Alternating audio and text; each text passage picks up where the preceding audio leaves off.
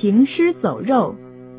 一八七一年，沙俄侵占伊犁后，中国的南疆被迫与沙俄通商，一批来自沙俄的货物被秘密运往广西的一个小镇的海港上。这批货物究竟有何奇特之处？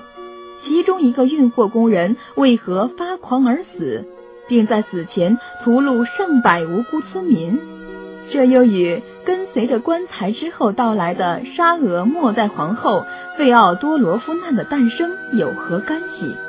且看广西僵尸一案，《岳微草堂笔记》曾对僵尸的形貌做如此描述：白毛遍体。目赤如丹砂，指如曲钩，齿露唇外如利刃，接吻虚气，血腥灌鼻。真的有僵尸吗？中国的许多民间传说对此是肯定的。关于僵尸形成的原因，也有各种各样的猜测。有人认为是人死之后精神力消亡，导致其与肉体死亡不同步。而机体死亡后仍留在其上的某种强烈意志，又驱使机体在无意识状态下产生的特定的行为活动。当然，这种猜测并未得到过证实。还有认为是尸体在被微生物感染后发生病变，微生物侵入并感染，控制神经中枢，使尸体产生行为活动。这个也没有充分的根据。看到这里。您或许会一笑置之，这不过只是文学作品的艺术加工而已。世上哪里有真的僵尸？不，我要讲述的是一个真实发生过的关于僵尸的故事。至于各位信还是不信，且请看完下文再做评判。清代同治十年，沙俄侵占伊犁，第二年的五月初三日。俄国与阿古柏签订了所谓的《俄阿条约》，清政府被迫承认阿古柏为哲德沙尔领袖。随后，阿古柏同意沙俄在南疆通商、建立牙行、设置商务专员等。此后，沙俄的货物开始被源源不断的输入南疆。广西的江西事件就在这样的背景下拉开了帷幕。这天清晨，天刚蒙蒙亮，广西的一个小镇的海港上，搬运工就早早的开始了一天的工作。作为大字不识一个的体力劳动者，这些搬运工大都是生活贫困而拮据，三餐不过足以果腹。一大早，他们就不得不等候在码头。期待能够被那些商船老板们雇佣，而挣到自己今天的第一桶金。不知为何，今天的雾格外的大。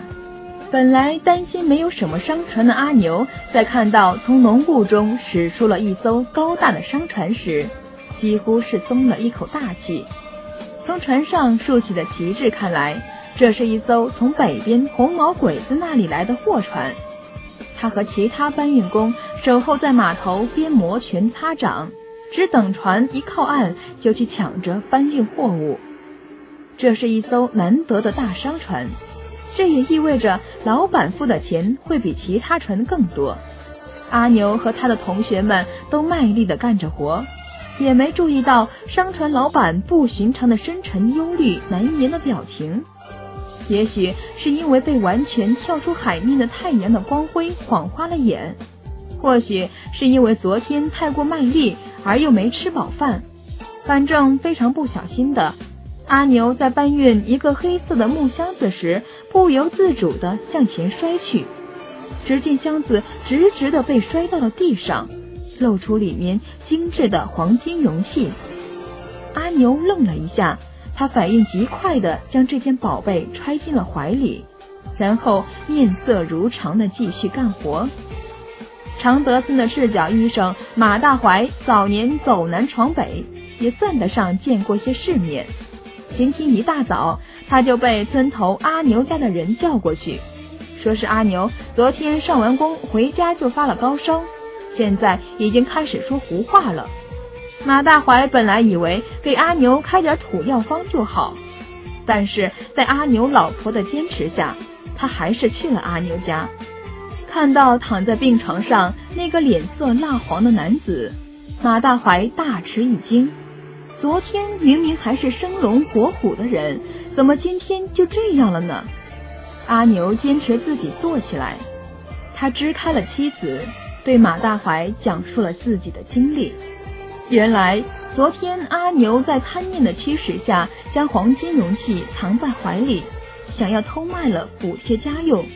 结果做完工后，发现怀里的容器竟然不见了，而胸口被烙下了一个奇怪的符号，心口开始闷闷的痛了起来，结果越来越严重。他也不敢告诉其他人，只希望这个颇有见识的马大怀能够救自己一命。马大怀沉思片刻，说道：“你把那个烙印给我看看。”阿牛掀开衣服。马大怀看到了他胸口处黑紫色的图腾以及那些奇怪的符号，马大怀大喊：“你这个我治不了！”说完，直接就冲出了阿牛家。原来阿牛胸口的烙印是沙俄那边流传下来的一个诅咒，据说中了这个诅咒的人，最后都失去了自己的魂魄。变成了饮人血、吃人肉的行尸走肉。阿牛在他背后发出一声绝望的哀嚎，同时他也感到自己的喉咙出现了一种前所未有的强烈的对于血和肉的渴望。据相关资料统计，也是在一八七二年，沙俄最后一任皇后跟随着棺材之后到来的费奥多罗夫娜诞生。同时，曾有一批特殊的货物被寄送到中国南部某处，后来货物不知为何遗失了一件。也正是遗失货物的第二天，靠近当地码头的常德村，在夜晚发生了极其可怕的惨案，全村人被尽数屠戮，手段极其残忍，甚至于整个村子都找不到一具完整的尸体。而留下的线索只有赤脚医生马大怀卧室墙上的一排俄语，经翻译是一个时间和地点的名字，一九一零缅甸，仿佛隐隐约约在暗示着什么，使一切更加扑朔迷离。而政府迫于压力，只能将村子烧毁。后来，人们为了纪念那些痛苦死去的灵魂。在其遗址之上组建了一个新的村子。至于那些行尸走肉的故事，被当地的人们一次次的在口中相传提起，但没有一个人说出他的答案，至今仍是未解之谜。